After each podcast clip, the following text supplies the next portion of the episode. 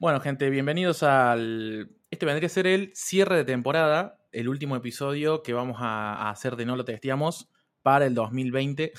estaba, estaba pensando justo para no, no irme a equivocar y decir 2021, porque siempre me pasa en estas épocas que es como que diciembre no estoy muy seguro qué me Solo va por perdido el año. Sí, nada, siempre es lo mismo. siempre es exactamente lo mismo en esta época. Así que bueno, eh, muy contento de volverlos a, de, volverlos a saludar a nuestra podcast audiencia, si se quiere. Estoy bueno con, con el equipo de siempre, con Rodri Giraudo a la derecha. ¿Cómo va, gente? y, el, y, el, y el Benja a la izquierda. buenas, buenas. Es muy diciembre, muy diciembre. Sí, mal. Y bueno, eh, nosotros venimos últimamente, siempre, no últimamente, perdón, sino en los episodios, siempre venimos eligiendo una temática en especial y esa temática es como que le damos, ahí, le damos, es el hilo conductor, ese siempre es, digamos, nuestro, nuestro sello, si se quiere, de este, de este podcast.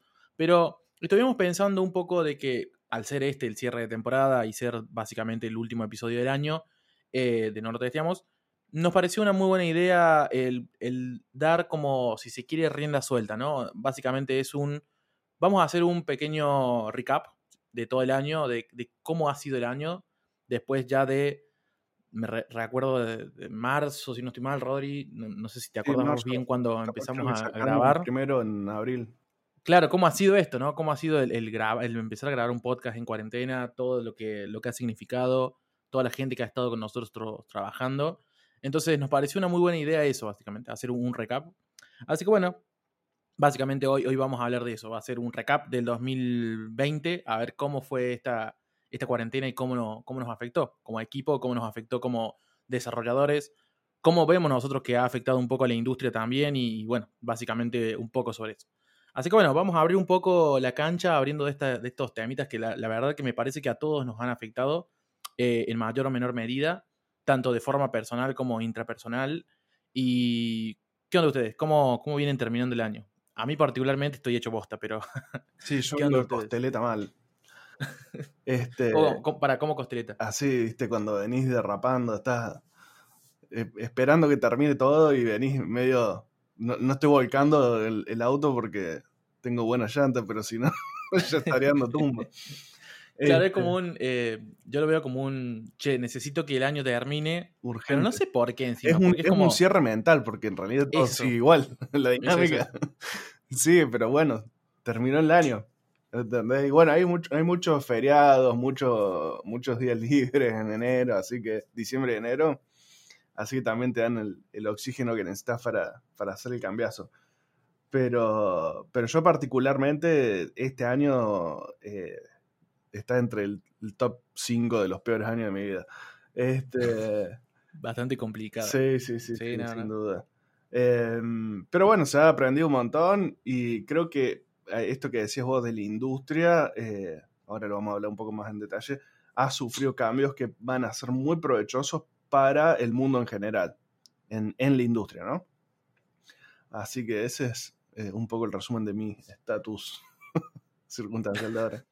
¿Qué onda vos, Benja? ¿Cómo, ¿Cómo venís por ahí? Y yo particularmente, yo, yo todavía no, no, no, no entiendo cómo es que es diciembre, ¿entendés? O sea, yo no, yo no, no siento que diciembre sea diciembre. que estamos, estamos a fin de año. ¿Cómo? No, no, sí, digo, sí, bueno, ayer justamente estábamos tomando un café con Benja y, y se quedó así tildado un momento, mirando como al horizonte y le digo, ¿qué onda? ¿Qué te pasa? Y me dice, no, no puedo creer que sea diciembre. me dijo exactamente lo mismo, eh, boludo. y, sí, boludo, o sea, no puedo creer que sea diciembre. No, no siento que diciembre sea diciembre. Y nada, también vengo, vengo ahí medio, medio con, unos temas y, y, y, terminando, no sé si fue un año, un, mal año, pero fue un año completamente distinto. Fue un año completamente distinto con todos sus altibajos, pero pero que fue un año difícil, eso sí, eso sí lo, lo fue. Creo que es la posta, me parece a mí. O sea, difícil, eh, nada más. es eso, no sé si el uno de los peores años. Quizás, a ver, yo tengo 26 años y medio que tampoco no he vivido tanto como para tener años muy, muy difíciles, pero creo que años así difíciles, si se quiere, el primer año de la facultad fue una verga, me acuerdo, casi me muero y Y creo que ese año fue peor que este. a, mí, particularmente el tema de los pibes en la casa y que no podían salir y... Ojo, claro, ese, contexto, es totalmente distinto. yo soy un pibe que está solo, vive, vive solo, qué sé yo, entonces como que medio que... No, yo acá haciendo malabares con los dos pibes, eh, conviviendo con, a, una, a una intensidad que uno no está acostumbrado y y eh, haciendo, los dos laburando y los pibes todo histéricos en la casa, no, no, es una locura. Debe ser, un año, un año sin clases encerrados los pibes es una locura, no sé cómo se dejó pasar eso. Sí, esto, es, o sea, hay que ver cómo, cómo los pibitos van a volver a... Va, yo me imagino, siendo pendejo, así ponele, y un año sin ir al, colegio, después como que vuelvo y no, no entiendo una verga. O sea, Imagínate que yo este año medio que me tomé un año pseudo sabático, entre comillas, porque estuve trabajando igual, pero de la facultad, porque si no realmente me iba a dar algo, me iba, me iba a dar una CB o algo así. Y la semana pasada me quise poner a empezar a estudiar para algunos finales y no, no, caso ninguna, ¿entendés? O sea, descendí una banda. Ayer, ayer vi un Twitter de, alguien que puso: No puedo creer que mi cerebro solía saber eh, resolver esto y había una ecuación diferencial ahí. Claro, no, no, no. Es como, eso siento, siento que fue como un, un downgrade. Más, más, allá de que fue un tiempo en el que, en el que mucha gente le está pasando mal, porque es la realidad. Eh, a otro, a, no, por, lo menos a mí, bueno, nosotros por, por suerte somos como unos afortunados. claramente, porque particularmente estamos... nosotros no, no es relevante con... No, no, no, claramente que no. Eh, por un montón de, de, cuestiones, ¿no? Creo que la, el mayor punto ahí importante es que estamos trabajando en tecnología y eso hoy por hoy... No, no te quiero decir, no quiero decir que es como un, bueno, te asegura que vas a tener trabajo, pero medio que te asegura que vas a tener trabajo, digamos, por A por B y entonces, eso no, nos ha permitido, en cierta forma, excepto Rodri, bueno, que tiene familia, pero no, no estar tan mal. Pero la realidad es que, perdón, la realidad es que hay muchas personas, tanto conocidos, allegados, amigos, que realmente la, están pasando mal todavía, la van a seguir pasando mal, lamentablemente, y que a ellos le ha pegado de lleno esta situación. Entonces, e, es, rara esa dicotomía, ¿no? Como las personas que estamos en tecnología por ahí vivimos con una burbuja, siempre, creo que eso siempre está claro, siempre lo decimos, y cómo uno todo el tiempo se mm, lo analiza, si se quiere, y vos ves cómo el tejido social o la sociedad básicamente se está destruyendo, hay un montón de quilombos, y vos en, tu, en tu burbujita estás re bien, y creo que eso es importante ah, siempre tenerlo presente, sobre todo para valorar, o sea, para valorar el, el contexto en el que nos encontramos y la suerte que tenemos, porque eh, vamos a decir la realidad como es. O sea, acá nadie, a nadie es un Steve Jobs o un Bill Gates, qué sé yo, o pongan ahí el nombre que eh, quieran de un crack. Eh, simplemente hemos sido personas que básicamente creo que hemos estado en el lugar y momento correcto y hemos estudiado dentro de todo algo correcto, si se quiere. Y ni siquiera quiero usar, quiero usar la frase correcta, porque no es que si vos estudias otra cosa es incorrecto no. Simplemente fue suerte, me parece. Mi, hermano, mi hermano siempre me dice, qué culado, yo me equivoqué de carrera, me dice. Cuando, porque se, fue a vivir a Australia y, se hizo un montón de amigos de sistemas. Ah. Y, y, él le costó un montón conseguir laburo de, lo que es, él es ingeniero industrial. Le, le, costó un montón conseguir laburo específico de él y mientras tanto hacía, no sé, Uber Eats, cosas así. Y todos los amigos del sistema estaban laburando para el sistema y, ganando fortuna y, tirando manteca al techo. Y el guaso estaba ahí repartiendo los delivery y dice, qué, qué, qué mal que le erré la carrera. bueno, el Benja, ponele, tiene un ejemplo. Ahí creo que el hermano comenzó a estudiar y acaba de entrar también. Mi, hermano comenzó a estudiar, igual él arrancó a estudiar ciencias de la computación. Ah, sí, así que no, no es. Ah, no sabía. No es, ah, no, no, no, es parámetro, no es parámetro, claro. Pero ponele, es re común. En, nosotros en la empresa, boludo, tenemos un par de compañeros que estudiaron cosas nada que ver y después, de un momento para el otro, dijeron, bueno, me voy a, me voy a poner a estudiar programación porque no encuentro trabajo y bueno, ahora están trabajando ahí para par. Bueno, la mayoría de los mentorados que estoy mentoreando yo son, vienen de otro rubro. No es que son recién egresados, eh, recién egresados de la secundaria que quieren estudiar sistemas, sino que son gente más vale eh, treinta y pico que está cambiando de rubro, digamos. Claro, hay muchos casos de cambio de rubro, ¿eh? sobre todo en esta época, en pandemia, que se, intensificó un montón eso. Pero sobre todo porque vos sabés que ahí me, me, junté el otro día con una amiga que está estudiando ingeniería en química. Y, Y vos sabés que está re jodido el, ambiente de la ingeniería química, porque claramente hay como un problema con la industria, se está, se está toda la bosta, qué sé yo, y no están contratando mucho. O si, o si están contratando, está difícil entrar, básicamente. O la otra es la típica de que te contratan, pero realmente no pagan lo que tendrían que estar pagando. Sí, o te ponen a hacer trabajo de campo de secretaria y no. Tipo una secretaria de lujo y no. La típica. La típica. Entonces. Laburo posta que te capacite, digamos. Exacto. Y era como que en esa conversación que había tenido, eh, me contó que, bueno, que había pensado en, meterse un poco en la programación y qué sé yo. Pero lo que yo noté fue como que, viste, cuando alguien te dice, estoy pensando en entrar en programación, pero es como que no está convencido. Es como un. Yo tengo quiero entrar porque. Quiero entrar porque me dijeron. A mí me la decís, pero era. Quiero cerrar la idea es como, quiero entrar porque, me, porque veo que se gana mucho y veo que hay mucha salida, pero realmente no entiendo bien qué puedo hacer con la programación. Mm. O sea... Hay mucha gente que le pasa eso. Y ahí, ahí, ese es el punto para mí, que yo, yo siempre esto lo digo, que para mí la programación no es una profesión, sino que es un oficio, es una herramienta más. Es como, siempre, siempre lo decimos que es como, vos sos un programador, si sos un programador, no sos un ingeniero de software, son cosas distintas. Y si sos un programador, básicamente sos un, albañil, digamos, de código. Claro. Muy tecnificado y que es muy requerido ahora y por eso se cobra muy bien. Pero no necesariamente sos una, tenés que ser una persona ultra inteligente para ser programador, tampoco. Entonces, eh, tampoco tenés que saber ultra cantidad de matemáticas. O sea, yo siempre digo esto. Entonces, me parece que es un problema de que está como muy arraigado, arraigado, ¿está bien dicho? Sí, eh, en la sociedad que se lo ve al programador como una persona, eh, como el puesto de programador se lo ve como ultra inalcanzable, como que es re difícil. Como la gente dice, no. Mago oscuro. Como, claro, es como. Y creo que está bueno que empecemos a desmitificar esto, o sea, sacar un poco esa idea. Porque sé que hay muchas personas que eh, dicen, no, soy programador y se venden como no, no sé, no sabes lo que sabes tener, que tenés que ser inteligente, qué sé yo. Pero eso es simplemente vanidad, digamos. Hay muchas personas que lo usan simplemente para creerse más que, que otras pero no es la realidad, digamos. La realidad del día a día no es esa, digamos. Hay, hay puestos de programación, digamos, que son difíciles, que necesitas más matemática, etcétera, pero no es la realidad del día a día. No, no es el, grueso, no es lo que elaboramos nosotros, por ejemplo. Entonces, creo que eso, para cerrar la idea, esa idea de eso que digo de que como que no, las personas no saben muy bien qué es lo que pueden hacer o no con la programación o cómo lo pueden acoplar a su disciplina, creo que ese es un problema en sí de la programación como tal, digamos, que no está pudiendo llegar a la comunidad o a la gente de a pie y decirles, che, esto es una herramienta, es una herramienta igual de poderosa que aprender a sumar y restar.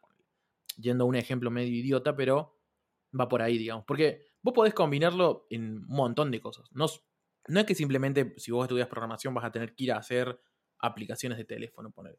Ese es como el, producto más final, pero la programación se puede utilizar para cualquier cosa desde cálculos hasta estadística, hasta etcétera. Inclusive hay personas que usan Excel y, comienzan a usar macros para extender la funcionalidad. Y básicamente eso estás empezando a programar. o sea, está programando. O sea, es eso, es una, es una herramienta más. Entonces, ¿cuál es el límite de decir, eh, no, pero si yo estudié, ponele, no sé, economía, y quiero, y no estoy consiguiendo trabajo, entonces me voy a poner a estudiar programación. Y una duda que sabe surgir mucho es, no, pero ¿por qué voy a estudiar programación si yo ya estudié cinco años en la Facultad de Economía? Bueno, mi punto ahí es, no tiene nada que ver. O sea, son cosas que se complementan. Que quizás ponerle la primera salida laboral puede ser ir a trabajar de desarrollador frontend, ponele, ok, vale, pero no necesariamente eso es lo que tenés que hacer, digamos. O sea, es simplemente una herramienta para mí. No sé qué piensan ustedes. Y mira, para mí la, o sea, la herramienta, la programación, perdón, por sí sola no tiene ningún tipo de sentido. O sea, si vos aislas la programación y decís soy programador, eh, es solamente una herramienta. Es como decir, tengo un martillo. Si no tenés que martillar, digamos, o sea, no te sirve el martillo, básicamente. O sea, vos decís, hay que, hay que ponerla sobre algo. Hay que ponerla sobre algo, claro. Porque vos básicamente en grandes rasgos, lo que hacemos con la programación es resolver problemas. Si no tenemos problemas, ¿para qué programamos, digamos? Entonces, sí o sí, sí o sí, está cruzada con una o más disciplinas, digamos. sea química, sea economía, sea lo que sea. Entonces, a mí me parece una excelente herramienta para resolver problemas, para resolver problemas concretos. O sea, podés automatizar, podés, o sea, sobre todo automatizar, agilizar tus procesos. Em, facilitarte la vida, básicamente es eso. Porque eso es lo que hacemos en, sistemas, básicamente.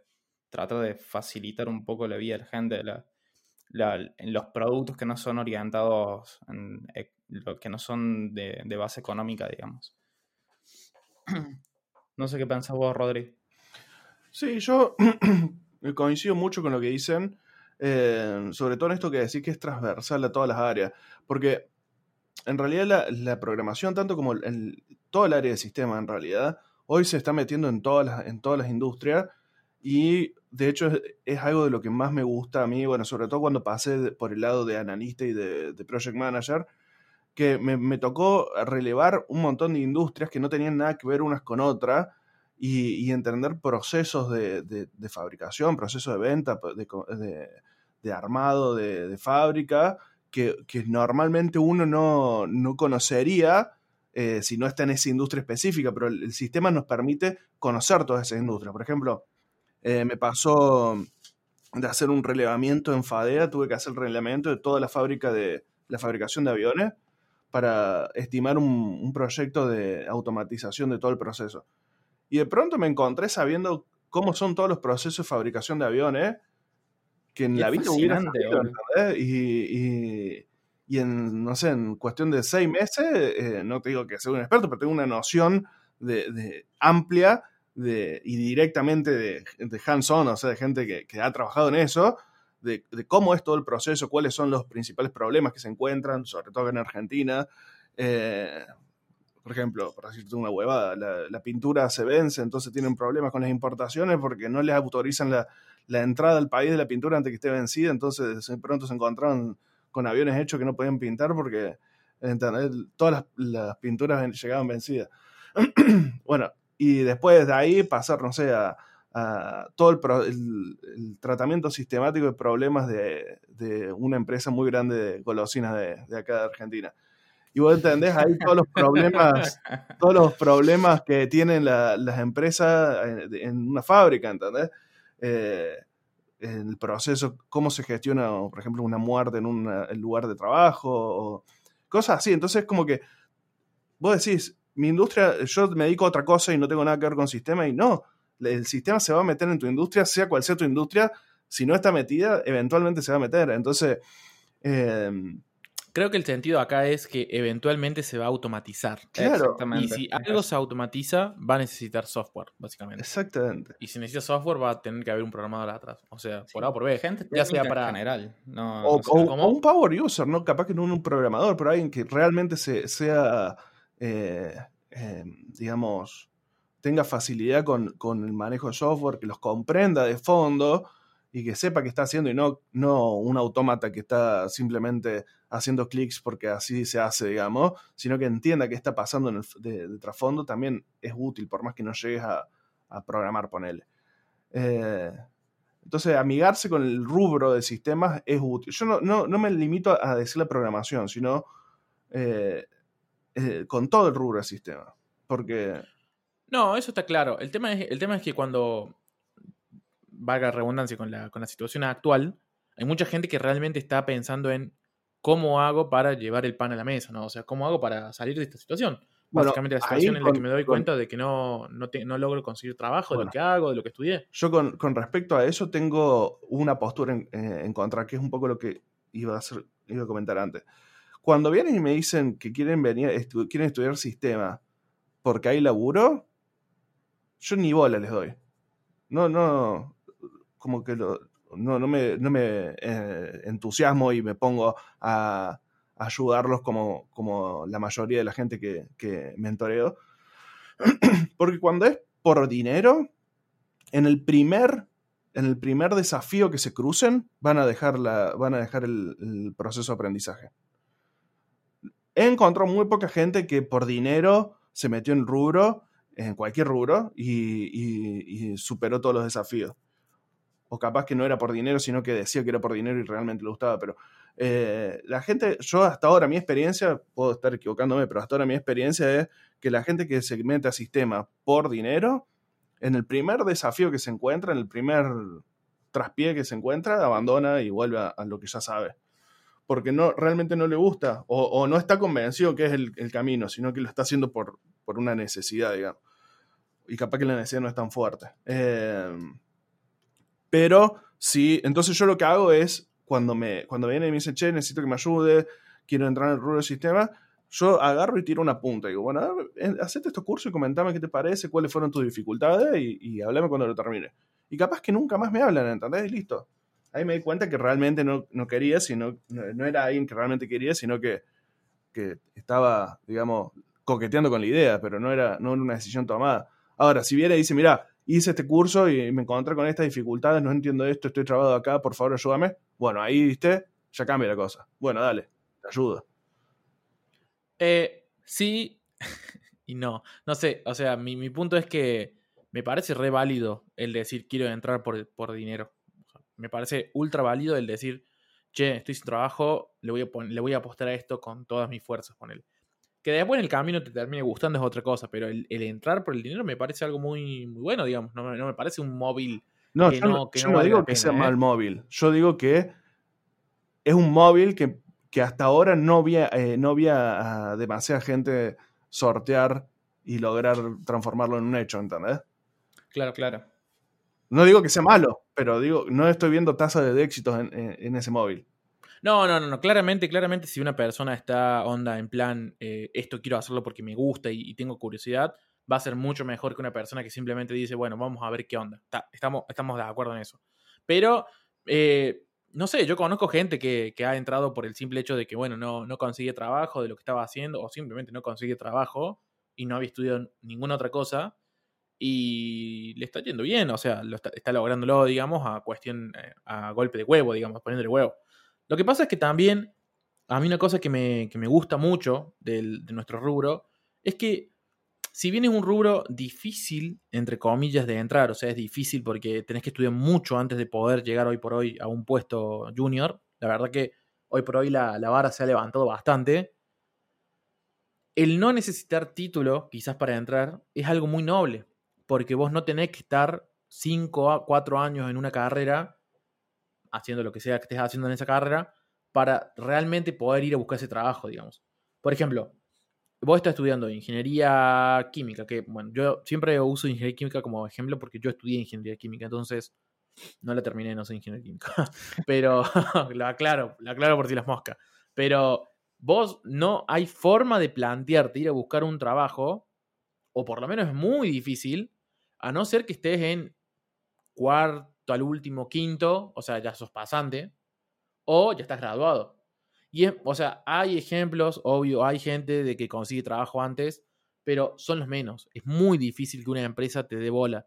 Por una cuestión de que el rubro es así, digamos. El rubro necesita que vos tengas ese papel que te valida para poder firmar. Aparte de que la realidad es que por lo general estás eh, manejando sustancias medio peligrosas, no es tan no es tan sencillo como decir, bueno, a ver, cambio este botoncito de color y vemos qué pasa. Mm.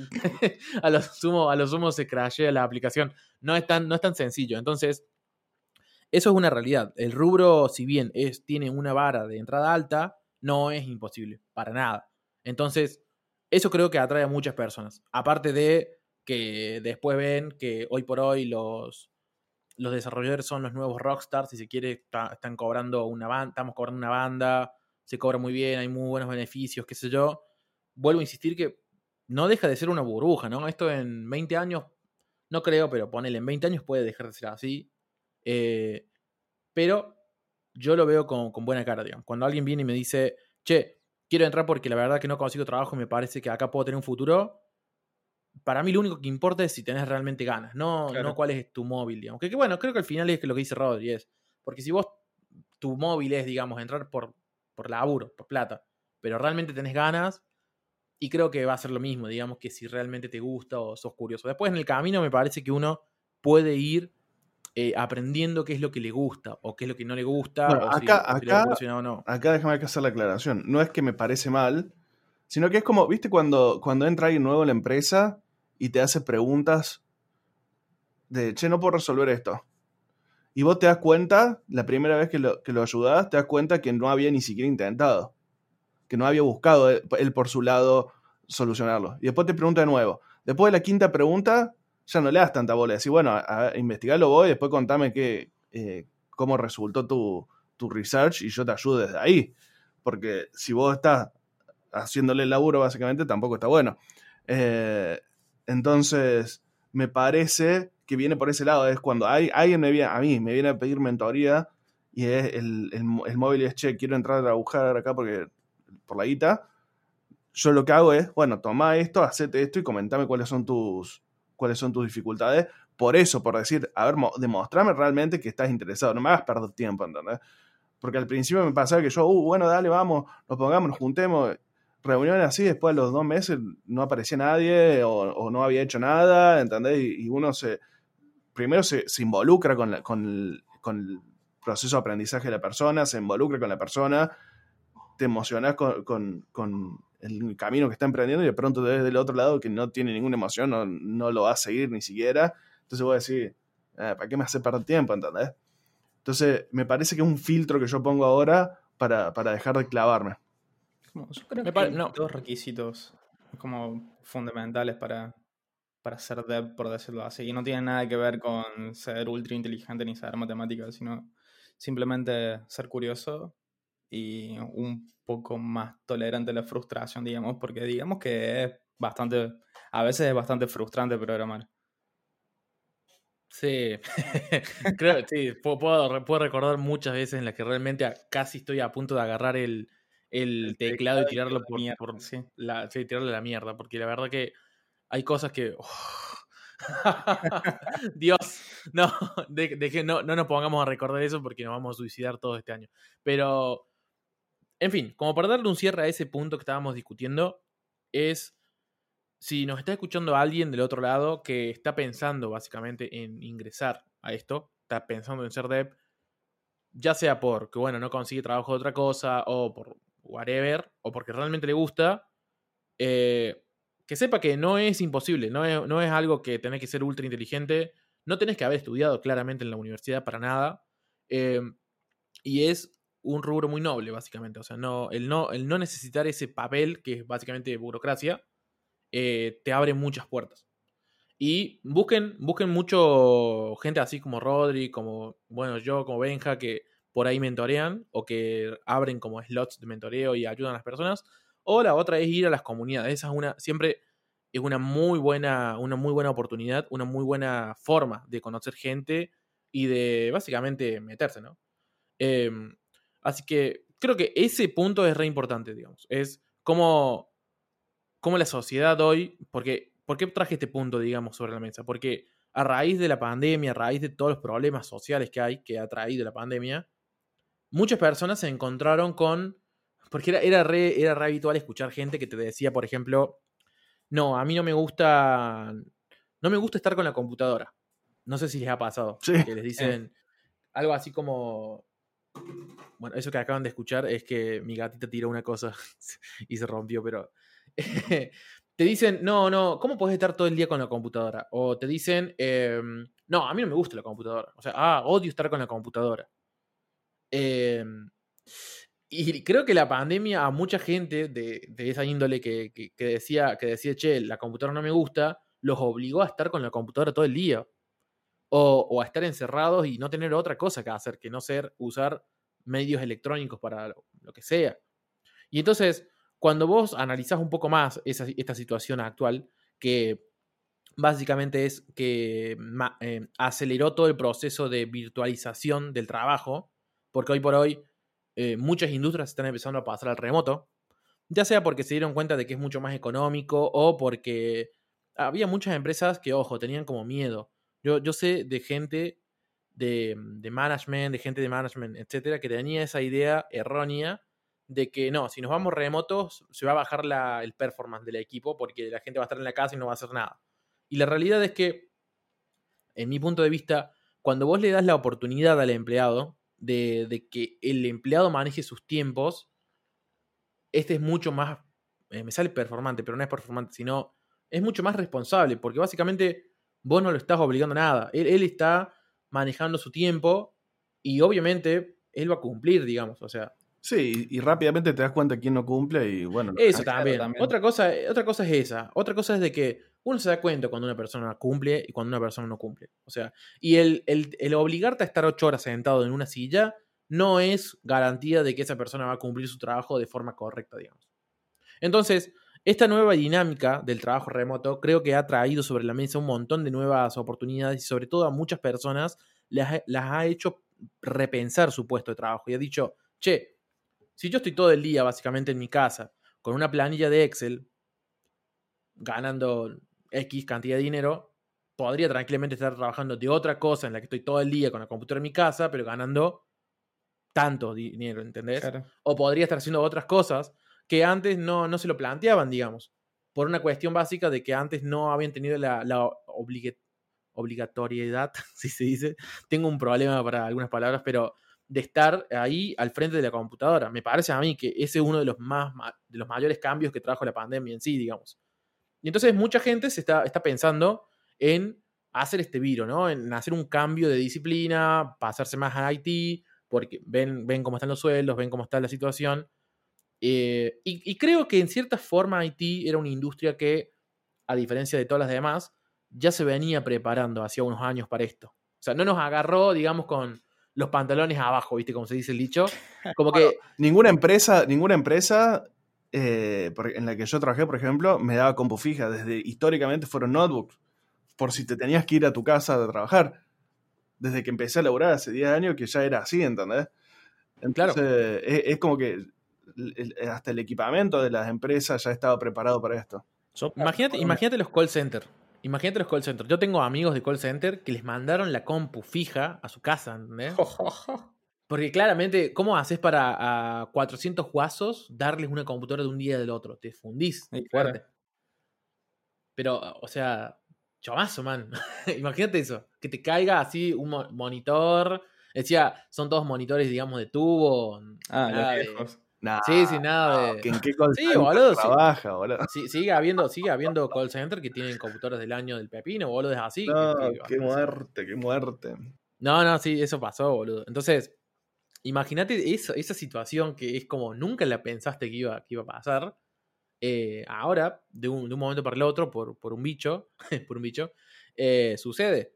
Eso sin contar las cuestiones de, seguridad o de, ética, ¿no? Que trajeron esta pandemia, que creo que eso da como para hablar 50 podcasts más o menos, pero cómo los delitos informáticos, si se quiere, cómo están a la orden del día hoy por hoy, y cómo la gente creo que, vos sabés que creo que en cierta medida las personas se han vuelto un poco más em, conscientes de la importancia de, de, tener por lo menos nociones básicas de la seguridad informática. No sé si todas las personas, pero se han dado cuenta porque con, esta, con, con esto de la pandemia hubo una ola literal de, de estafas, de phishing, etcétera, etcétera. Y creo que, nada, encima de que ponele es una situación de mierda, la pandemia, no está bueno que vengan y encima te, te hagan un phishing, boludo, y te roben ¿Cuándo fue el año ese que, te bloqueaban la computadora y tenías que depositar Bitcoin para desbloquearla? ¿Qué? ¿Del ransomware? No, sí, eso sigue. bueno, hace poco, boludo, pasó en Sencosud, Sencosud, la empresa, viste, de Jumbo, Carrefour, creo Carrefour. Eh, y los hackearon fuerte. No sé si pagaron o no, pero los hackearon fuerte, boludo. Y ahí te das cuenta, boludo, que las empresas no están preparadas para esto, no estaban preparadas para esto. Claro. O sea, las de Haití tampoco. No, no, no. simplemente digo que estábamos un poquito más preparados, nada más. En cuestión de seguridad, yo, opino que es paupérrima la de todo el país. Y, te diría que, digamos, cuando, solo cuando tenés un golpe es cuando mejoras la seguridad. Eh, está el, hace bueno, muchos años, ¿no? Pero está el famoso caso del guaso que se conectó a la, a la NASA porque no habían puesto, ni siquiera habían puesto usuarios en la computadora, onda. Eh, no Claramente era otra época de la NASA, pero eh, es como que, bueno, y ahí cuando se encontraron con alguien adentro de, de, sus computadores, cuando empezaron a meter seguridad, es como que hasta que no tenés una, un bridge, no lo invertís en eso, hasta que no te das cuenta lo, lo mucho que puedes perder. Bueno, pero ¿por qué, ¿por qué es eso? O sea, ¿por qué siempre somos masoquistas y buscamos que el peor momento para, hacer el cambio, el break. Y porque uno, uno no ve el riesgo hasta que no lo sufre. Pero hay gente que viene hace años diciendo, che, la van a cagar, la van a cagar, la van a cagar. Bueno, yo el del ransomware ese que, que vos hablás, yo vi a una empresa, eh, en el coworking que yo trabajaba, había una empresa eh, que era clienta nuestra eh, de, de, la agencia de marketing que, mm, que le encriptaron toda la base de datos y le pedían rescate. ¿Y qué onda lo pagó? No, no lo pagó y sacaron un backup de hacía dos días, ponele. Y, no negociamos con terroristas. Claro, pero, pero que ellos que estaban, es una startup que está en la dinámica de una startup, eh, preocupados por el crecimiento y, y dejás de lado esas cuestiones más estructurales, pero porque primero requiere un montón de dinero que una startup no tiene y, requiere, y uno siempre dice, ah, ¿qué voy a hacer? ¿Qué, voy a hacer target yo de, de eso? Entonces, es la clásica, decir, oh, ¿quién me va, a atacar a mí? No, bueno, ponele, ponele una startup, está bien, pero ponele Sencosud. El, el sí, es una empresa de, miles de millones, transnacional, boludo. ¿Y qué haces ahí, boludo? Porque encima ahí están exponiendo un montón de data sensible de los usuarios. Ponele. si vos fuiste algún día y Jumbo, fuiste. Fui a trabajar eh, como consultora a un hipermercado muy grande de Argentina. Muy grande. Em, no tenía ni repo. No tenía repo. Tenía que, teníamos que hacer un análisis de, un código legacy. ¿Y esto dónde está? No, no, no está en ningún lado. Está corriendo el server. ¿Y el código dónde está? No, no está el código. ¿Entendés? Nadie sabe quién lo hizo. Hace cuatro años que no se mantiene. No hay repo de esto. No hay. La base de datos sé que está acá, ¿entendés? Desastre. Y, estamos hablando de esa. grande. Que, que ¿Eh?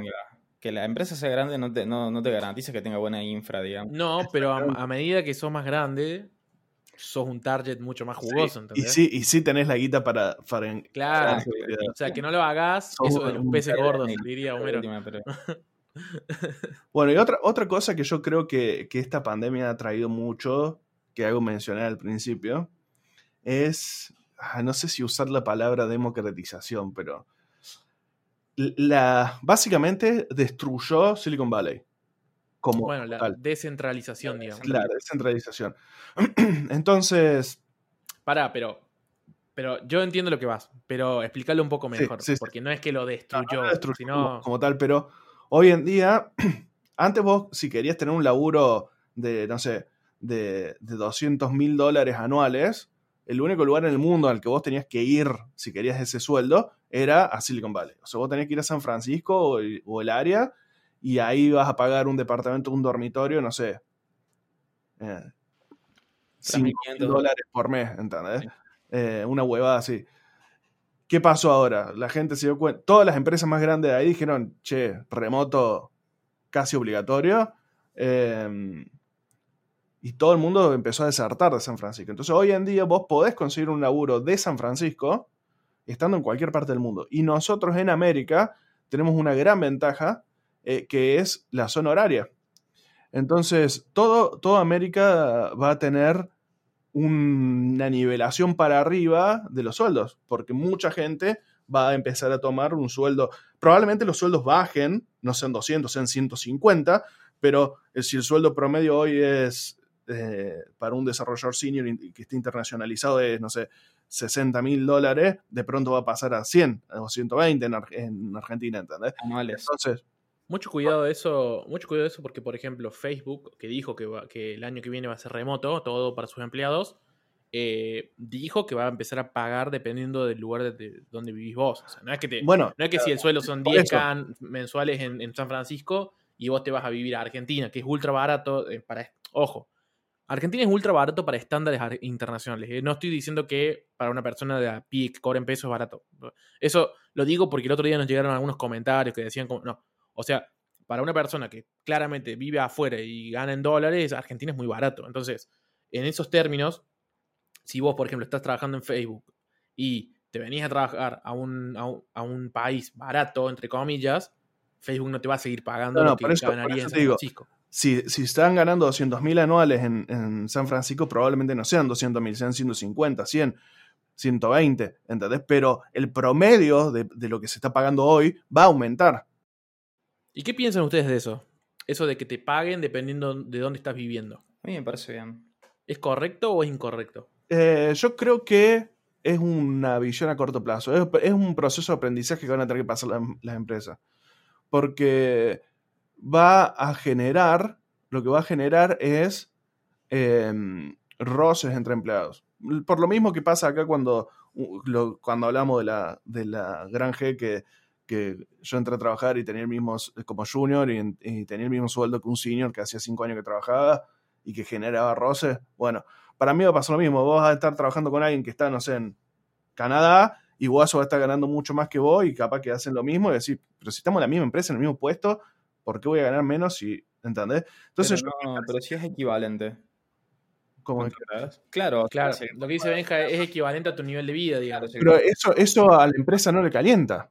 Eso a la empresa no le tiene que calentar vos me pagás por el laburo que yo hago, ¿no? Yo vivo acá y mañana vivo allá y eso a vos no te importa. No, bueno, yo pienso, yo pienso como Rodri igual, ¿eh? Para mí eso está mal, o sea, no es que está mal, sino me parece un, error, porque claramente a vos te tienen que pagar por lo que vos haces, no por dónde vivís. O sea, esa, dónde vivís es tiene que ser una decisión tuya, no una decisión de la empresa. Claro. Porque si no, es como que la empresa básicamente te está medio que manipulando, entre comillas, para decir, no, bueno, entonces me voy a vivir a San Francisco, boludo, si me vas a pagar tres veces más. Claro. claro. Más allá de que no sea la misma calidad de vida y que no puedas ahorrar tanto, ponerle. Porque quizás la realidad es que quizás con, e, un sueldo menor, pero viviendo en Argentina, ponele, terminas ahorrando más que viviendo en San Francisco. Claramente, porque San Francisco es la ciudad más cara del mundo, pero. Pero no importa, porque en términos reales, digamos, de cuánto ganas. Perdón. No, no, sí, sí, sí. Es, decir, guaso, estoy laburando, haciendo el mismo laburo que vos. Es, como que a mí me pagaran, eh, a mí me pagaran más que, a vos, Benja, si estuviéramos haciendo el mismo laburo, tuviéramos la misma experiencia, porque tengo hijos. Porque eh, tengo Es cierto. Porque tener hijos es mi decisión o no tener hijos es tu decisión. ¿Por qué va a afectar cuánto me pagas en el sueldo de mi laburo si hacemos lo mismo? ¿Entendés? Entonces, e, e, es eso, es, es, va a generar roces. Entonces, me parece que es es un primer paso coherente, pero no me parece que sea escalado en el tiempo. Me parece que va a terminar nivelándose indistintamente el lugar geográfico. Aparte, otra cosa que me gustaría mencionar rápidamente es, che, el mundo se está volviendo un lugar dinámico. Yo tengo una lista más grande de amigos afuera del país que adentro del país.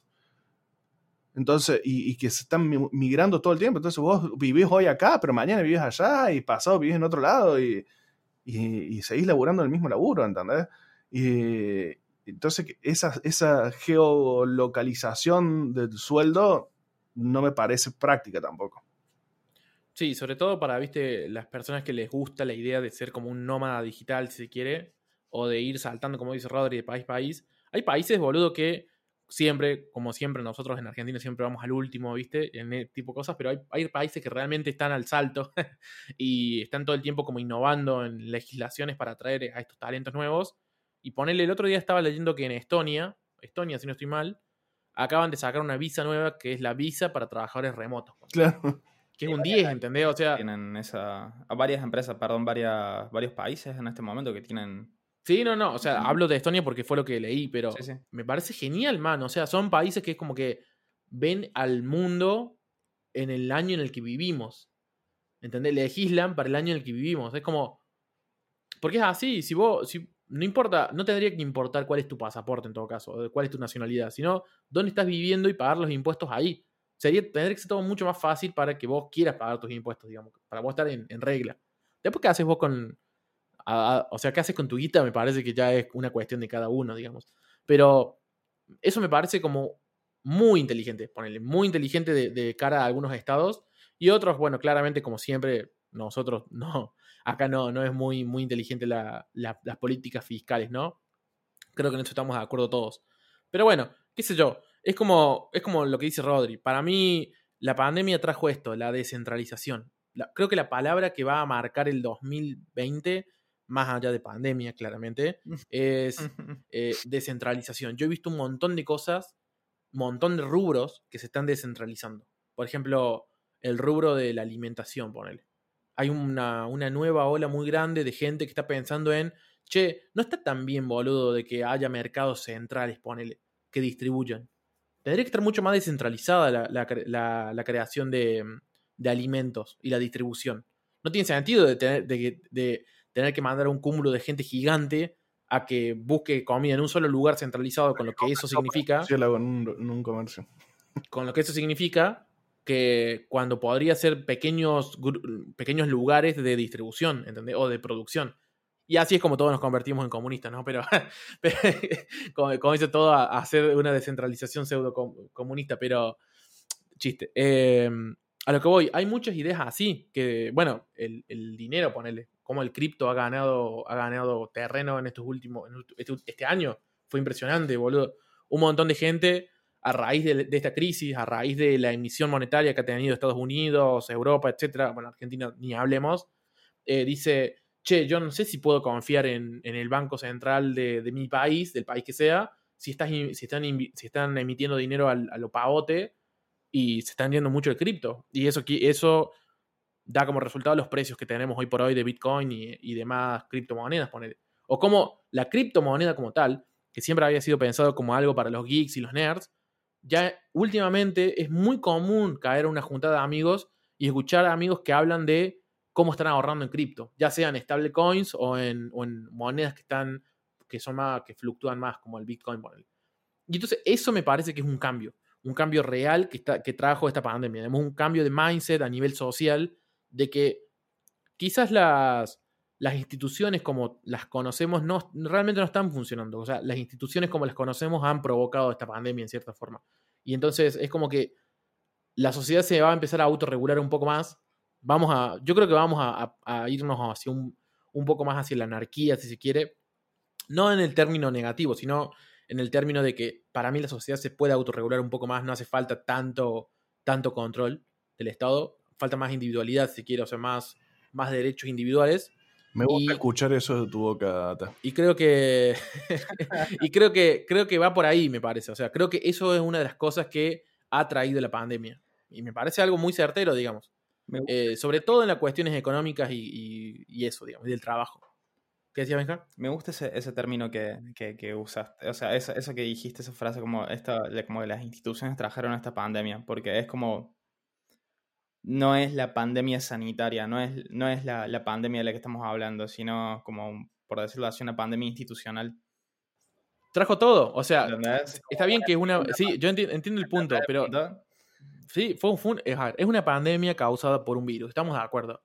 Pero esto lo único que hizo fue demostrar Sacar una, una endemia, en realidad es una endemia, una endemia institucional que tenemos a nivel global, que es básicamente la falta de confianza en las instituciones. O sea, hoy por hoy, yo, hoy por hoy, yo no confío en, las instituciones, que me tendrían que respaldar. E, el, ejemplo más común que puedo dar es el de los bancos. El banco como institución, para mí, un banco debería ser una institución que sea intachable moralmente, digamos, si se quiere, y que es como el, un baluarte de confianza. Porque básicamente un banco es un negocio de confianza. Vos le estás dejando tu dinero para que te lo cuide, ¿entendés? Y hoy por hoy yo no confío en los bancos, man. O sea, si puedo tener la plata menos en el banco, un 10, ¿entendés? Ningún argentino confía en los bancos y hacemos bien. Pero, pero ni siquiera, ni no es ni siquiera una cuestión ya argentina, es una, cuestión ya global. en Argentina, particularmente, tengo, tengo amigos, tengo amigos que tienen comercios que dice contra el Estado y contra los bancos lo que sea, onda, la, guerra que haga falta dar. Onda, meten al, banco como, como un archienemigo. Y, y gente, gente que se ha clavado fuerte, que se ha fundido varias veces eh, uno de los principales, de los principales enemigos de, en esa fundidad han sido los bancos. Eh, porque los bancos te sueltan la mano cuando, cuando hay un problema y, y, eso es lo que me gusta mucho del, de la nueva movida cripto. De, no, no, tanto, no tanto por, por las monedas cripto, sino, no, no cripto, perdón, por la movida de blockchain, eh, no tanto por la movida de, las criptos, sino por la movida de, la transparencia que eso va a traer en las instituciones, eh, en las instituciones en general, pero las primeras que van a tomar, van a tomar esta, este camino van a ser todas las instituciones bancarias de, nueva, generación. Y esa transparencia que va, que va a traer va, va, a hacer una revolución dentro de esa industria. Y eso, eso es una de las cosas que más me gusta de Una, una industria de la confianza, si se quiere. Claro. Eso. Es como, ah, un, buen un buen término. industria de la confianza. Eh, antes era industria de la información, ahora es la industria de la confianza. Pero me parece, yo creo que eso, creo que como para ir cerrando ya, porque creo que estamos, estamos ya en tiempo, para mí, ya, para dar un cierre, para mí el cierre es, esta pandemia lo que trajo fue, no, no la trajo, sino que reveló la endemia de confianza que hay, la endemia de falta de confianza que hay en las instituciones hoy por hoy. Y cómo dinamitó, si se quiere, la poca confianza que quedaba en tanto gobiernos como instituciones tradicionales, ya sea bancos o, o instituciones financieras, le hace cualquier tipo de institución financiera. Y, eso creo que se refleja totalmente en lo que, está pasando. Eso, la descentralización de las cosas y cómo la gente está pensando realmente en irse a la bosta de las ciudades e irse a otros lugares. Descentralización, volvemos a lo mismo. O sea, dejar de estar siempre en cúmulos, que básicamente lo que, lo que provocó la pandemia fueron los grandes cúmulos de personas, digamos, la centralización de las cosas. Entonces, para mí, esa sería como la conclusión de este año. Es un año de mierda. Eh, no fue un año fácil, sinceramente. Eh, pero creo que ha sido un año importante para los cambios que van a venir en esta, en esta nueva década, ¿no? Porque acaba de comenzar la década, si se quiere. Así que vamos a ver qué pasa en esta década. Eh, no sé ustedes qué piensan. Sí, yo creo que, ha, acelerado una transformación que hacía falta por, por 10 o por 100. Eh, cosas que iban a pasar lentamente han pasado muy rápido, muy, eh, muy seguida y bueno, obviamente eso va a traer una cierta desintonía en algunos momentos, pero eh, en el amplio espectro de las cosas creo que es positivo. Y mm, yo creo que, por ejemplo, cuando Starlink, para los que no saben, es la, la, red de Internet global que está alargando Elon Musk, esté completamente vigente, em, la descentralización esta va a ser mucho más grande. Cuando vos puedas tener un internet de alta velocidad y de calidad en cualquier lado, por ejemplo, para decirte algo, yo hoy me, iría a vivir a Villa General Belgrano si tuviera un internet decente ahí, ¿entendés? Y bueno, hoy no lo hago porque no, no, puedo ni siquiera navegar eh, en, esa zona. Entonces, cuando vos puedas tener un internet decente en cualquier parte del mundo, me parece que va a tener una descentralización mucho más grande de la que hay hoy. Y, mm, y creo que, creo que en, el, en, el, en el, aspecto eh, de evolución de la sociedad ha sido un año positivo. En el aspecto psicológico de la, de la, humanidad ha sido algo muy negativo. Me parece que va a haber muchos problemas largo, a largo plazo negativos en, en temas psicológicos y temas de depresión y temas de, de relaciones humanas. Pero, pero bueno, shit happen, hay que enfrentarlo y, seguir adelante. De mi lado, este año fue un año complicado, fue un año de crisis, digamos, en muchos aspectos y creo que nunca, no, de verdad. Eh, y los problemas que creamos o que venimos creando, digamos, hace un tiempo no los podemos resolver en el mismo nivel de conciencia que los creamos. Así que vamos a necesitar un gran cambio acá la descentralización se va a venir dentro de los próximos años y paradójicamente centrado en las personas, digamos, que ese es el cambio que hace falta. Una, una, algo, una economía, una sociedad más descentralizada, pero, pero con foco en las personas. Que no se olvide que del otro lado siempre hay gente.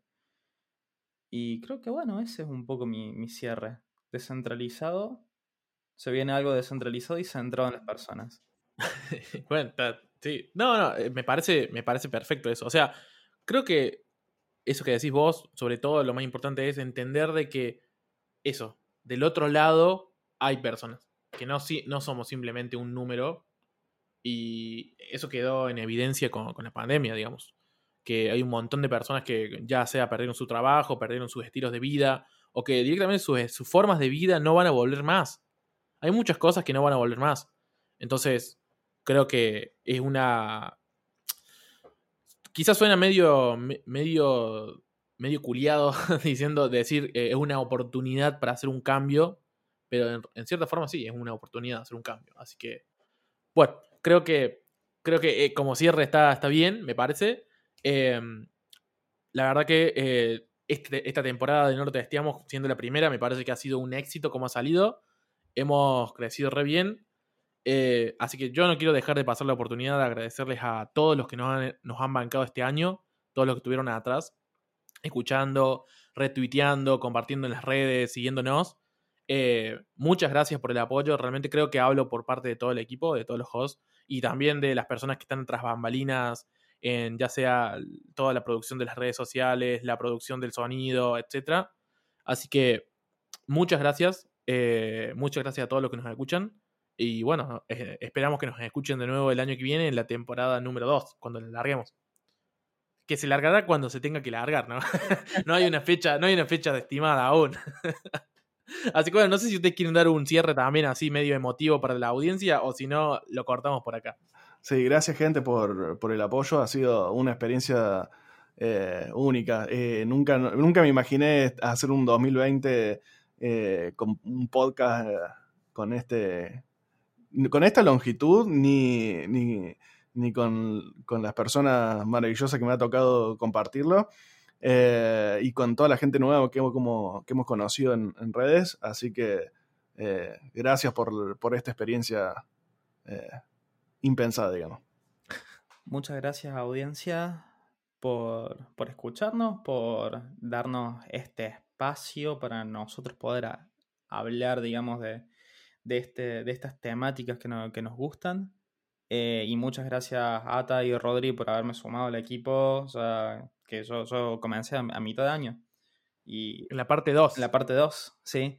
Entonces, nada, una súper grata experiencia grabar, producir. La verdad es que nunca me imaginé estar haciendo un podcast. Así que muchas gracias. Genial. Así que bueno, gracias gente y bueno, esperamos que disfruten este episodio igual que todos los demás que hemos hecho. Síganos en las redes, compartan, retuiteen, eh, denle follow también en, Spotify, así subimos un poco el algoritmo. Y bueno, nos escuchamos y, y nos hablamos en el 2021. Chau, chau. Chau. Chau.